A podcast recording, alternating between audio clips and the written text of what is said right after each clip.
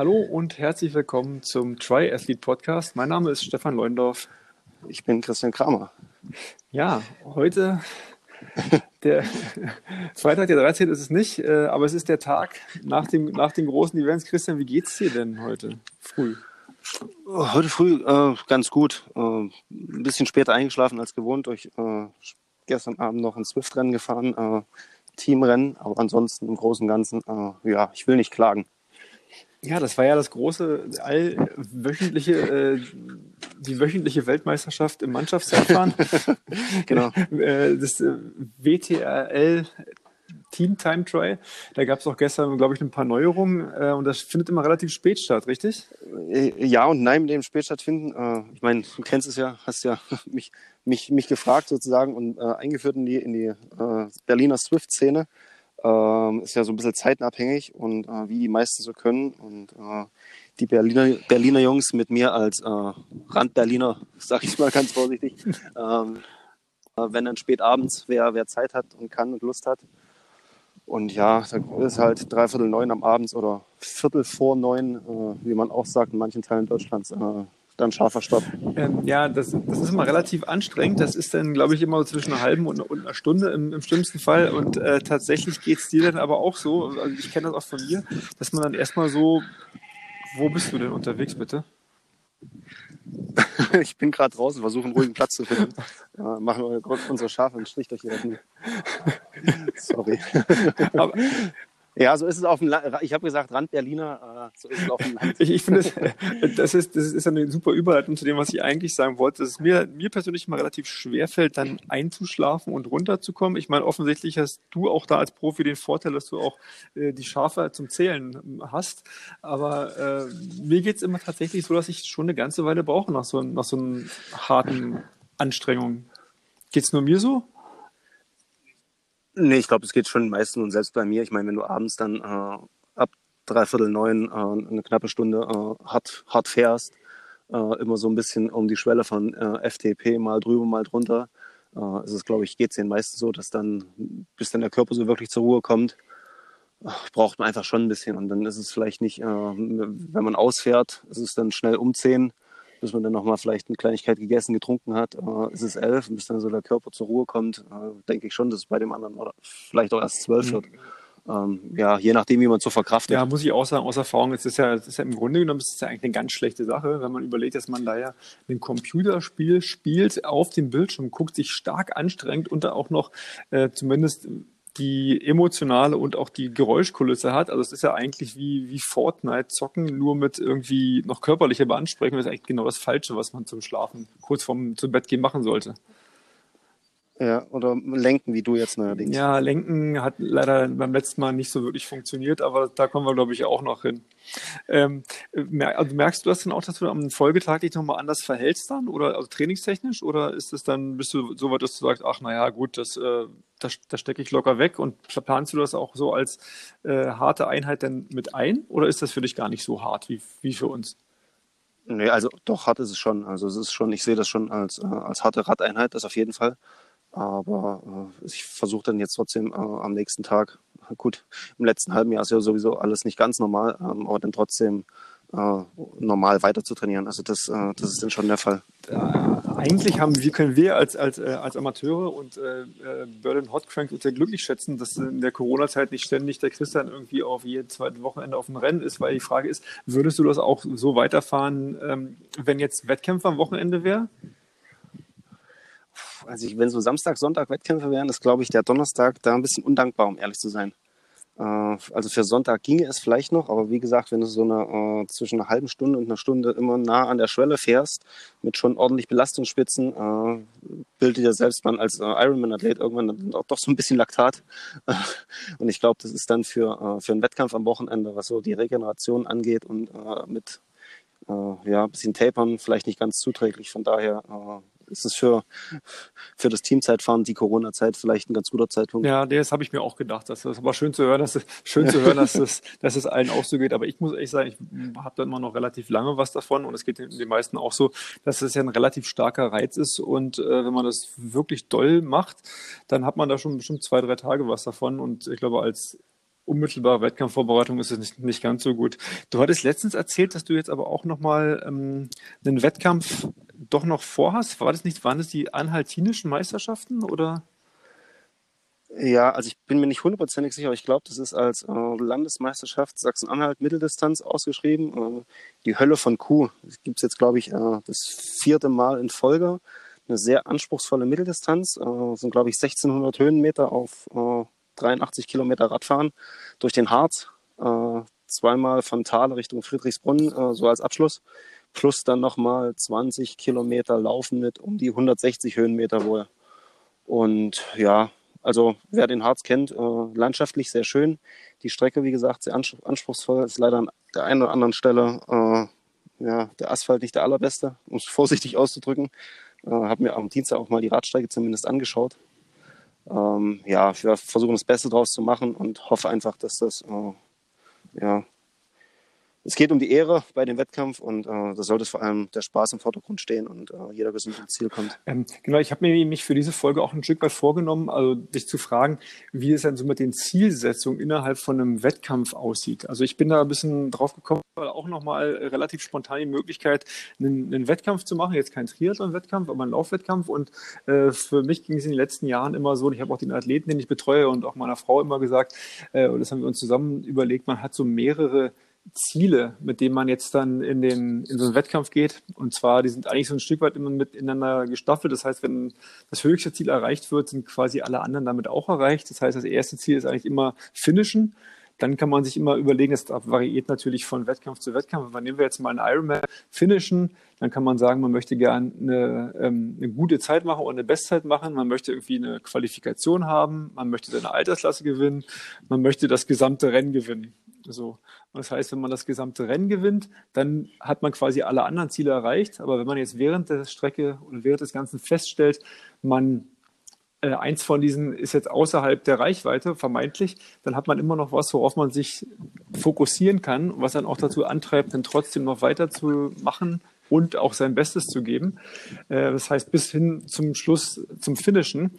Ich würde mal wissen, ist das für einen Profi, der jetzt eigentlich es geht ja eigentlich darum, äh, das dazu gewinnen, möglichst gute Platzierungen zu machen, oder hast du da auch so eine stufenweise Zielsetzung? Oder ja, also ja. Ähm, die stufenweise Ziel, Zielsetzung hat man schon, wobei natürlich, ähm, außer vielleicht jetzt, äh, na was heißt vielleicht, nein, also man sollte schon äh, als Profi das Ziel haben, zu gewinnen, aber man sollte trotzdem äh, auch realistisch an die Sache rangehen und wenn es jetzt so Quali-Wettkämpfe sind äh, im Ironman-Zirkus, ähm, ist es ja auch so, dass ja, die Quali dann vielleicht eher im Vordergrund steht. Wie gesagt, letztes Jahr als Beispiel für das Rennen in Frankfurt. Ähm, da war es ja nun so, dass mit äh, Kienle, Frodeno und Lange äh, drei auch schon dabei waren, die unter Umständen sowieso das Podium unter sich ausmachen, wenn, äh, wenn man jetzt von den Vorleistungen gerade auf Kona davon ausgeht. Und mit, mit vier Quali-Plätzen, da war bei vielen schon ein bisschen vorher klar, dass es äh, zwei Rennen in einem geben wird. Das heißt, das Rennen vorne um den wahrscheinlich Sieg und dann hinten eher um die Kona-Quali-Plätze. Für mich ist es ein bisschen blöd ausgegangen, weil ich dann äh, ja, gesundheitsbedingt beim, beim Laufen ausgestiegen bin. Aber solche Überlegungen muss man sich halt schon vorher stellen und deswegen so mit, mit kleinen Zwischenzielen sollte man schon, schon arbeiten, aber dann auch äh, ja, das große Ganze trotzdem nicht aus den Augen verlieren. Ja, das macht es natürlich auch, dann hat auch, das, in diesem Fall war es dann für die, äh, für die Zuschauer auch, auch spannend, weil wir das uns auch so gedacht haben. Und da verfolgt man natürlich nicht in erster Linie das Rennen um Platz drei und vier, man ver verfolgt ja meist, äh, ja. eins und zwei meine ich jetzt hier, äh, man verfolgt ja, man verfolgt meistens immer die Leute, die man da kennt und äh, für die man quasi, mit denen man so mitfiebert, hat so ein bisschen was vom Radrennen, wenn jetzt bei der Tour de France irgendwie ums gelbe Trikot gefahren wird, zwei Gruppen weiter hinten und vorne um den Etappensieg, so ungefähr hat sich das für, zumindest für mich so angefühlt. Ähm, das heißt, kannst du mal, hast du ein Beispiel, wo du auf so eine Strategie zurückgreifen konntest oder zumindest, wo du sagen konntest, das ist ja mein, mein Primärziel nicht erreichbar, aber das Ja, also da können wir auch bei dem, äh, bei dem Rennen in Frankfurt eigentlich bleiben. Dadurch, dass äh, klar war, Jan ist äh, eh vorne raus und versucht das Rennen von vorne äh, durchzuziehen. Wir wussten, Sebastian war da mit in der, in der großen Gruppe am Rattenschwanz noch nach dem Schwimmen gleich mit dabei. Und Patrick saß mit drin. Ähm, ja, da weiß ich jetzt nicht, warum jetzt selbst ein Franz Löschke oder ich oder der ein oder andere denn da die Führungsarbeit mit leisten soll, weil wie gesagt, für uns ging es äh, in erster Linie um, um die Hawaii-Quali und äh, sekundär um, um Podiumsplatzierung vielleicht dann in Frankfurt. Und da sollen dann die Jungs, die auch vorher große Angesagen gemacht haben, ähm, ja, bei denen es halt um Sieg ging, die haben dann halt ihre Sache unter sich ausfechten müssen. Und der Patrick war da, glaube ich, so ein bisschen überrascht davon, dass es so läuft, weil er dann in dem einen oder anderen Anstieg verwundert war, warum keiner mit Führungsarbeit geleistet hat. Und aber alle gesagt haben, ja, Patrick, ich, wenn, wenn ich mich jetzt hier vorne verschleiße, bin ich der, der auf keinen Fall schnell läuft. Und äh, ja, da war das schon ganz schön taktisches Gespiele. Und ja, letztlich ist es ja auch so gekommen, dass äh, zumindest äh, Patrick ist ja dann mit Platten äh, schon mal ins Hintertreffen geraten. Hat ja dann auch so ein bisschen äh, gesundheitliche Probleme gehabt. Ähm, und Jan und Sebastian haben das nachher vorne, vorne komplett durchgezogen, die Nummer. Ähm, da hat man dann schon gesehen, dass das, dass das schon sehr, sehr taktisch laufen kann. So ein, so ein Rennen, gerade wenn auch noch ein großes Feld am Start ist, wie in Frankfurt es ja meistens ist, da, da ist schon viel Taktik dabei, als wenn man jetzt Ironman Wales oder Lanzarote ja, da ist sich jeder selbst der Nächste und jeder stirbt für sich äh, aufgrund der Strecken, Strecken, wie sie so sind, mit ihren vielen Höhenmetern und Wind. Äh, da ist weniger taktisches Geplänkel als dann äh, Kopf runter und fahren in dem Fall. Wird da viel kommuniziert? Ist es mehr nonverbal oder wird es auch äh, verbal äh, geäußert? Sowohl als auch. Es kommt halt darauf an, mit wem man so im Vorfeld Kontakt hatte, ähm, mit wem man, wen man ganz gut kennt, wen nicht. Da quatscht man schon mal drüber, aber letztlich äh, ist es im Rennen auch so, ist sich auch jeder selbst der Nächste. Also es ist jetzt nicht so, dass ich dann für den einen, äh, nur weil ich den gut leiden kann, vielleicht mich von den Wind hängen und äh, hinten bummeln dann alle oder andersrum. Ähm, da ist wirklich jeder auf sich gestellt, weil am Ende des Tages äh, will jeder von den anderen äh, auch die Quali machen oder ein gutes Rennen da habe ich jetzt nichts davon, äh, nett und lieb zu sein, um dann aber am Ende der zu sein, der, der nichts bekommt. Ja. Äh, bist, ist dir denn eigentlich so ein taktisches Rennen dann äh, lieber oder bist du eigentlich eher jemand, der sagt, ich möchte durch meine Leistung äh, überzeugen. Also ich persönlich finde, im Triathlon-Sport ist es ja nicht ganz, also bei, deswegen interessiert es mich, nicht ganz so möglich wie jetzt zum Beispiel beim Radsport. Beim Radsport gewinnt nicht der selten, nicht, der, nicht der Stärkste. Ne? Ja, genau. Und ähm, das heißt, bei manchen Rennen konnte ich das zumindest in meiner äh, Preisklasse auch schon anwenden, dass man da so ein bisschen schlau sich anstellt. Ja, man muss natürlich die, die entsprechende Leistung haben.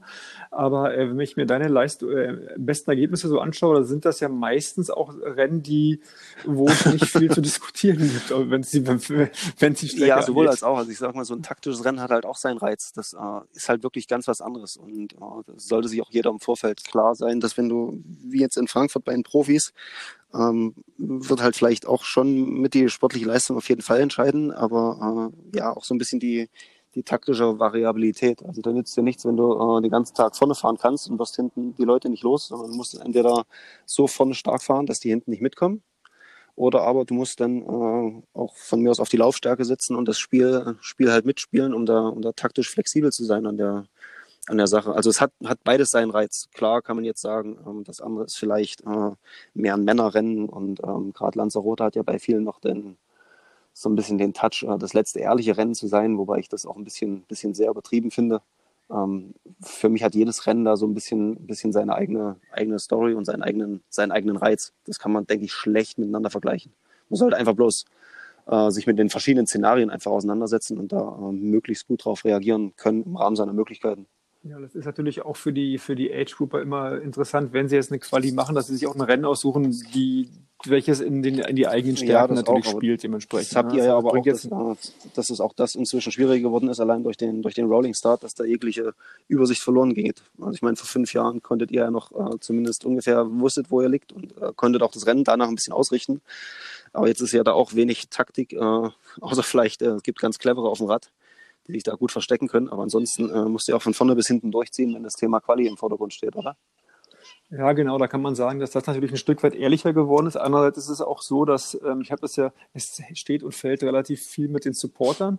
Ähm, in, so in, in, in der höchsten Ausbaustufe hatte ich es jetzt letztens in Frank äh, nee, ja. das andere Frankfurt, Hamburg äh, gemacht. Ähm, dann ist die Anja relativ weit vorne gestartet, das in, bei dem Duathlon in dem, ja. äh, in, dem, in diesem Fall. Und die eine, ihre Konkurrentinnen waren tatsächlich dann bis zu 10, 12 Minuten hinter ihr. Das heißt, sie wusste, es war immer als erste durch durchgekommen in, durch den Check, aber um ihr sagen zu können, wo sie wirklich liegt, musste ich eigentlich immer 20 ja. Minuten auf den Ticker warten, um dann zu sehen, dass sie eigentlich eine Minute hinten liegt. Was ja eigentlich undankbar und, ist in dem Fall. Also das ist ja eigentlich äh, besser, wenn du von hinten, äh, wenn du dann die reelle Zeit sofort hast, als wenn du vorne liegst oder zumindest virtuell davor und dann äh, darauf reagieren musst und der andere hat auch noch zehn Minuten mehr Zeit, äh, bis zum nächsten Split dann wieder darauf zu reagieren. Total. Und dann, das ist, war es halt, dass man immer etwas gesagt hat und dann musste man quasi immer jemand was zurufen und sagen, du bist vorne, aber ja. äh, unter Vorbehalt. So, und das ist natürlich dann ganz schrecklich. Das ist, das heißt, und bei so einem Langstreckenrennen kennst du es ja, dann werden die Abstände hinten raus immer länger. Das heißt, dieser, dieser Versatz, das Delta wird immer größer. Und dann ist man sich nicht sicher, ist denn der Konkurrent jetzt schon über die Ziel, über den, ist der ja. jetzt schon über die Matte gelaufen? Hat der Ticker, hat der Ticker ja. irgendwie ein Problem? Oder, hat der Transponder nicht ausgelöst, dann taucht er wieder und, aus. Äh, ja, das ist schon, äh, ist schon eine hohe Kunst inzwischen. Genau. Ja, also da muss man wirklich jemand, das heißt, alleine ist es, glaube ich, äh, wenn man nicht das Telefon direkt, was glaube ich regelwidrig wäre, mit dabei hat und selber nochmal nachscrollt, äh, ist es, glaube ich, ohne, ohne einen Supporter, der sich auskennt, ja. mittlerweile. Ja, ich glaube, Telefon darfst du nicht ja. mitführen, wobei ich gar nicht wüsste, äh, dadurch, dass ja mittlerweile Tracking-Funktion, wenn du sagst, du machst es in Flugmodus und nutzt das nur als, ähm, als bessere Uhr- oder Radcomputer, wie das geregelt wäre das ist eine gute Frage, das wüsste ich gar nicht. Aber ich glaube, Telefone sind explizit äh, ausgeschlossen bei Ironman und äh, DTU-Rennen und so weiter und so fort. Ja, ich glaube, das ist natürlich, ähm, das wäre mindestens grenzwertig, würde ich sagen. Ich glaube, es geht hauptsächlich daher um die Sicherheit, dass man jetzt nicht anfängt, da nochmal zu telefonieren oder gar Musik zu hören und sich vom Verkehr ablenken zu lassen. Äh, aber auch gerade äh, Hamburg fällt mir gerade ein und ITU sagst du, da ist ja jetzt am Wochenende, glaube ich, Nächste Woche, ich glaube Anfang September sind die dann dran. Und, ja, genau, ab, Entschuldigung, Anfang September. Da sind wir mit unserem Podcast vielleicht sogar noch früher dran. Und da ist es ja, habe ich mitbekommen, äh, so, dass man jetzt spontan auch Weltmeister werden ich kann. Ich glaube ja. Oder? Also ich glaube, dass das ähm, eigentlich war noch ein Rennen in Kanada geplant, wenn, wenn die das jetzt nicht auch gestrichen haben. Ja, das ist so dieses Ein-Tages-Event, wo die äh, ITU von weg wollte, dieses Jahr äh, ja nun wiederbelebt wird, aus der, aus der Not rausgeboren, um dann äh, den Weltmeistern einen Rennen am einen Tag zu bestimmen und nicht über die Serie. Genau, das ist äh, also äh, der, aus der Not heraus wieder zurück zum, zum äh, zur, zur Tradition oder so, wie es früher mal war. Ich persönlich, man kann sich darüber streiten, ob man jetzt, äh, jetzt einen Weltmeister an einem Tag kürt und dann sagt, das ist halt, wo sich alle verabreden, wie jetzt Olympia alle vier Jahre und schauen, wer da der Beste ist, oder ob man das über eine Rennserie macht und sieht, wer ist der konstanteste über das ganze Jahr. Also ich persönlich finde immer noch diese die Eintagesachen finde ich reizvoller, weil es auch eine, man muss sich halt darauf vorbereiten. Ich weiß jetzt nicht, ähm, was Ich bin da ein bisschen hin und her gerissen. Also ich finde diese Eintagesvariante schon cool. Und so wie die DTU mal, oder nicht die DTU, die ITU mal angefangen hat, ähm, das Ganze in einer verkleinerten Serie äh, zu haben, weil die wollten ja noch was höherwertiges über dem, über dem Weltcup haben, was ja inzwischen auch nicht mehr der Fall ist. Also wenn du Rennen es gibt mit den Punkten und dann ist das Grand Final nochmal äh, etwas mehr wert als die anderen Rennen vorher. Also ist halt doof, wenn du am Ende einen Rechenschieber brauchst, um äh, dann rauszufinden, wer wer ist, anstatt äh, der Erste, der über die Ziellinie geht, äh, ist halt wirklich Erster. Und keine Ahnung, ob man dann vielleicht äh, in ein paar Jahren mit äh, Corona-Erfahrung Jagdstadt sagen kann, äh, wir haben jetzt zwar eine Serie und das Grand Final und machen das aber als Einzelzeitrennen. Und wie es jetzt die Zehnkämpfer, nee, die Zehnkämpfer machen es ja leider auch nicht, das wäre auch cool. Aber denn, ähm, die Fünfkämpfer zum Beispiel, dass die einfach als Jagdstart starten und dann ist der Erster, der als Erster im Ziel ist. Genau, darauf wollte ich auch, darauf wollte ich auch hinaus. Schön, dass wir unabgesprochen dahin kommen. Äh, tatsächlich finde ich es auch immer gut zu sehen, dass derjenige, der als Erster durch, über die Ziellinie läuft, noch Erster ist. Ähm, also außer jetzt Altersklassen, aber das, ich glaube, das ist das, wo es eventuell hin, hinkommt. Und ich glaube, die, da bei den Jungs wären die Abstände auch nicht ganz so groß. Wenn es dann wieder anfängt, was sie ja natürlich beim Fünfkampf machen, Punkte in Zeiten umzurechnen, äh, kann es ein bisschen komisch aussehen, aber ich glaube, dass man das mit der Erfahrung ganz ich gut Ich denke auch, dass das ging und vielleicht ist da noch ein bisschen mehr ja, Flexibilität dann einfach auch gefordert. Aber so werden ja eben momentan Wettkampfformate ausprobiert und vielleicht äh, überlebt ja die ein oder andere spannende Idee, was das so angeht. Also ich bin jetzt auch kein Riesenfan von äh, Jagdstadtrennen so insgesamt. Es gab ja auch in Australien schon Rennen, wo dann Schwimmen abgesagt wurde, weil große Fische äh, dann plötzlich gesichtet wurden. Ähm, wenn du dann auch nicht äh, immer weißt, wo du liegst, äh, ist, denke ich, auch schwierig. Aber hin und wieder ist das vielleicht mal schon, schon ein spezieller Reiz und auch eine ganz andere Renndynamik. Ja, das ist natürlich eine andere Art von Jagdstart in dem Augenblick dann. Ich könnte das mal auch anders machen, aber tatsächlich, äh, äh, man hat es gesehen jetzt bei der in Rotterdam bei dieser Super League Triathlon-Geschichte, fand ich fantastisch. Ja, natürlich, weil es auch auf, auf Swift ähm, stattgefunden hat, ein Stück weit. Und ich habe mal beim BC Rainmaker, das verlinken wir, glaube ich, auch nochmal in den Show Notes unten mal gesehen, eine Viertelstunde, was denn da für ein logistischer Aufwand hinterstand. Wirklich das Ganze mit den dementsprechenden Rollen und äh, äh, Laufbändern und äh, Übertragungen zu machen, das war schon, war schon enorm und hat wirklich gut funktioniert. Also ich fand, das war sehr kurzweilig und anders als jetzt beim Ironman über mehr sieben, acht, neun Stunden ist, glaube ich, so ein Dreiviertelstundenformat sehr äh, gut Medien. Ja, also für die, äh, gerade für die Fernsehberichterstattung ist sowas natürlich traumhaft, als irgendwie äh, acht Stunden Wettkampf zu machen. Ich meine, bei der Tour de France ist es ja ähnlich. Äh, bis, bis die letzte Stunde, außer vielleicht die Bergetappen, bis es ins Finale geht, ähm, über die französischen Weingüter und Käsefabrikanten äh, zu erzählen. Das ist halt auch eine hohe Kunst. Äh, beim Ironman ist es ja ähnlich. Von daher ist so eine Dreiviertelstunde Fernsehen schon, schon mehr als dankbar, wo dann auch die ganze Zeit auch, auch Action ist. Also der Trend geht ja eh immer mehr dahin, dass es möglichst kurz und kompakt und äh, ja, fernsehtauglich ist. Ja, genau. Ich meine, das ist ja tatsächlich, deswegen fahren ja auch, da gibt es ja die sogenannten Fernsehattacken dann auch beim Radsport, dass die vorne rausfahren und dann erstmal drei Stunden Fernsehzeit für ihren Sponsor da erarbeiten. Das ist, glaube ich, ein Stück weit so Tradition und auch ja, Sinn der, Sinn der Tour de France, mal ihr Werbung für ihr, ihr Land zu machen. Ist auch soweit okay, aber tatsächlich schläft man ja, ich bin auch schon oft eingeschlafen, weil auch gerade der Hubschrauber ist dann so ein monotones, gleichmäßiges Geräusch. Also da liegt man schon mal weg und, und wenn man Glück hat, wacht man auf den letzten vier Kilometer auf und da hat man eigentlich alles richtig gemacht am Sonntagabend, Nachmittag viel mehr.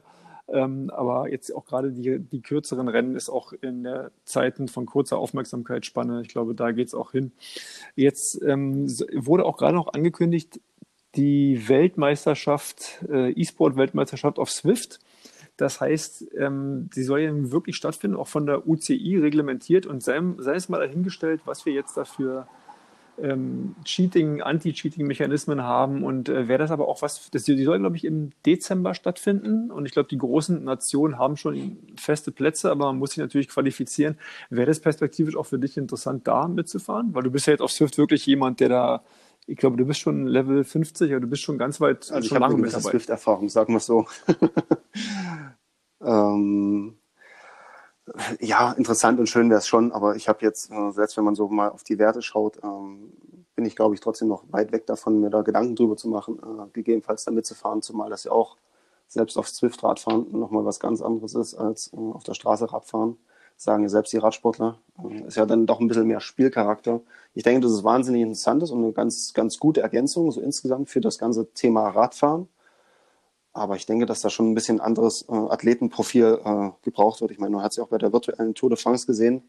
Da hat ja auch der ein oder andere äh, richtig gute Radsportler, vom, gute Straßenradfahrer mitge mitgemacht. Und dann haben aber trotzdem schnell mal hier Leute gewonnen, ja, die wahrscheinlich anderes Leistungsprofil äh, so insgesamt haben. Oder vielleicht auch, vielleicht war es auch, weil sie äh, ihre taktischen Vorgaben, die sie sonst im Team erfüllen müssen, da nicht erfüllen mussten und einfach ihre powerfreien Lauf lassen konnten. Da ja, bin ich dann zu wenig Experte. Aber ich glaube schon, dass da ein bisschen äh, der ein oder andere weniger, weniger äh, davon sein wird, als, als man vielleicht vorher auf dem Schirm hat. Ja, man hat dann auch gesehen, ich glaube, die Jungs vom Canyon CCC-Team, die haben hier bei Diagnose Berlin auch eine, ja. eine Diagnostik mal gemacht mit dem Lionel Wujasan. Und da hat man auch gesehen, dass die wirklich sehr, sehr stark spezialisiert sind. Ne, auf genau diese, diese kurzen Antritte, wo es ja darum geht. Und das noch in Kombination mit der Spielerfahrung. Und man hat aber auch da ganz deutlich gesehen, äh, wenn jetzt so ein Thomas de Krent, ähm, der würde jedes Rennen gewinnen, was dann länger als drei Stunden ist. Ja, aber das ist halt nicht so. Ja. Das, das ist halt genau eine, eine, ganz andere Auslage. Und man merkt schon, das ist eine eigene, vielleicht, weiß ich nicht, Disziplin im Radsport, aber halt auch eine, ja, einfach ein anderes Man, man hat es auch gesehen, als der Lionel Sanders da die eine Etappe für viele überraschend gewonnen hat. Ähm, hat es, denke ich, clever gemacht, aber auf der anderen Seite, der, der hat halt auch äh, so, eine, so eine Urgewalt, wo er, denke ich, denke ich, gegenhalten kann. Ich denke nicht, dass das vielen anderen Triathleten da möglich gewesen wäre, äh, da annähernd so, so mitzufahren, den Leuten dann auch noch davon zu fahren. Ja, aber so, so radfahrtechnisch, äh, sonst auf der Straße ist er auch wahnsinnig stark, aber da sind halt auch andere, die auf dem gleichen Level mitspielen. Und ich denke, auf Swift ist er schon einer der, der stärksten Triathleten zumindest. Ich glaube, dass ihm da kaum einer so rein von den, von den reinen Aus- äh, oder von den reinen Powerwerten groß das Wasser Ja, das glaube ich auch. Das sieht man auch jedes Mal wieder und das guckt man sich auch immer wieder, immer wieder gerne an. Ähm, Christian, wie sieht es denn aus für dich jetzt äh, die nächsten zwei Wochen? In, wo, was, wo sind deine, außer natürlich der Donnerstagabend, äh, wo sind da, wo sind ja, wie da gesagt, deine in anderthalb Wochen äh, dann äh, die Mitteldistanz, äh, der, der erste Wettkampf dieses Jahr und äh, vielleicht auch, oder der letzte Triathlon wird es dann wahrscheinlich leider auch gleich wieder sein. Ähm, ansonsten werde ich noch Mitte September äh, beim King of the Lake in Österreich starten, Einzelzeit fahren über, ich glaube, 47 Kilometer rund um den Attersee. Ähm, da konnte ich äh, über den Baranski äh, einen Startplatz bekommen. Bin da ganz, ganz glücklich drüber, weil das äh, soll ein ganz cooles Event sein, ein cooles Rennen. Ich hoffe zumindest auf einigermaßen trockene Straßen. Mal schauen. Und das sind jetzt noch die zwei Sachen, die im, im September auf mich warten. Und ansonsten mal schauen, was noch so passiert. Ja, mittlerweile muss man ja äh, recht äh, ad hoc und, und äh, agieren können und spontan zumindest auch. Äh, das ja, ist jetzt gerade in der aktuellen Situation so. Äh, ja, finde ich spannend. Äh, hoffe, wie gesagt, dass der Donnerstag trotzdem noch steht vor dem vor der ja, mal schauen. ansonsten werden wir dann sehen. Gut, ja, wie gesagt, für mich ist jetzt erstmal noch die Möglichkeit, morgen bei den 24 Stunden von Bernau an den Start zu gehen. Also wenn wir den Podcast, wenn der rauskommt, dann werden wir wahrscheinlich schon wissen, was, was da das? passiert ist. Das, sind, das ist ein die 24 Stunden von Bernau sind ein 12-Stunden-Rennen um die alte Stadtmauer von Bernau. Nee, die waren tatsächlich, glaube ich, früher mal 24 Stunden, jetzt sind sie auf 12 gegangen. Das ist eine 1,6, also ein Meilen-Runde um die, wie schon gesagt, ehemalige Stadtmauer ja. in Bernau. Ähm, da werde ich aber natürlich nicht die 12 Kilometer mitmachen, sondern werde da ein, die drei Stunden mitmachen und außerdem waren es nicht zwölf Kilometer, wie ich gerade fälschlicherweise sagte, sondern zwölf Stunden. Das Ganze gibt es natürlich in, das Ganze gibt es in in Geschmacksrichtung Staffel für 12, 6 und 3 Stunden und auch nochmal 8 äh, und 3 Kilometerläufe. Und ich habe mich dann dazu entschieden und habe es auch logistisch hinbekommen, das ist ja auch immer noch so ein Thema mit der Familie, dass ich da am Nachmittag die drei Stunden laufen kann. Und äh, es gäbe am Vormittag noch einen Marathon, aber ich habe mir erst so gedacht, ist ja egal, ob ich vormittags oder nachmittags drei Stunden laufe. Ähm, was natürlich bei einem Zeitrennen die Eigenschaft hat, dass ich natürlich dafür sorgen muss, dass ich die Kilometer laufe, ja. wohingegen bei einem Marathon die Kilometer gesetzt sind und man gegen die Zeit läuft. Ja, das heißt, es könnten auch äh, 45 ja. Kilometer sein, wenn es richtig gut läuft. Äh, ja, ich kann, ich, ich wenn es richtig gut läuft, können es auch 45 sein. Das glaube ich allerdings nicht, weil ich würde, glaube ich, nach 42 erstmal kurz stehen bleiben und dann auslaufen. Okay. Aber äh, das äh, nee, man, muss man mal schauen. Es wird natürlich nicht so sein wie beim Berlin-Marathon, wo man erstmal vier Kilometer gerade ausläuft, weil die ehemalige Stadtmauer ist, wie gesagt, eine Ein-Meilen-Runde und die ist relativ äh, zick, zickzackig und da muss man mal schauen, wie das Ganze funktioniert. Okay. Ja. Wie viele Höhenmeter pro Runde? Acht. Acht. Okay. Na ja, gut, aber es ist dann äh, auf die Dauer, es kommt ja dann auch ein bisschen was zusammen. Genau, müssen wir mal schauen. Aber das ist zumindest das, worauf ich jetzt äh, mich nicht vorbereitet habe und es trotzdem tue. Und ja, wollen wir mal gucken. Gut, wir gucken mal. Die, danke nochmal, war mal toll mit dir zu sprechen, wieder mal Christian. Und äh, ich denke, wir hören uns dann in der nächsten Folge. Wir werden jetzt versuchen, das so alle zwei Wochen zu machen. Dann haben wir auch ein bisschen mehr Sachen, auf die wir rückblicken können und äh, ja. auch vorausblicken können äh, zumindest ein bisschen Regelmäßigkeit dann in die äh, Nummer bekommen. Genau, das wollten wir erstmal probieren. Jetzt sind wir auch überall erstmal erhältlich auf äh, Spotify, Google, Radiocast und äh, ich glaube, Apple müsste auch irgendwann bald kommen. Also wie gesagt, wir versuchen, wagen uns weiterhin in diese in die Podcast-Welt äh, rein und das Haifischbecken-Podcast. Genau, das Haifischbecken-Podcast und ich bin mir sicher, dass wir auch den einen oder anderen interessanten Gast dann für euch bald haben werden. Sehr schön. Gut. Danke fürs Zuhören und bis zum nächsten Mal. Ich bedanke mich auch. Bis dahin dann. Schönes Wochenende. Ciao, ciao.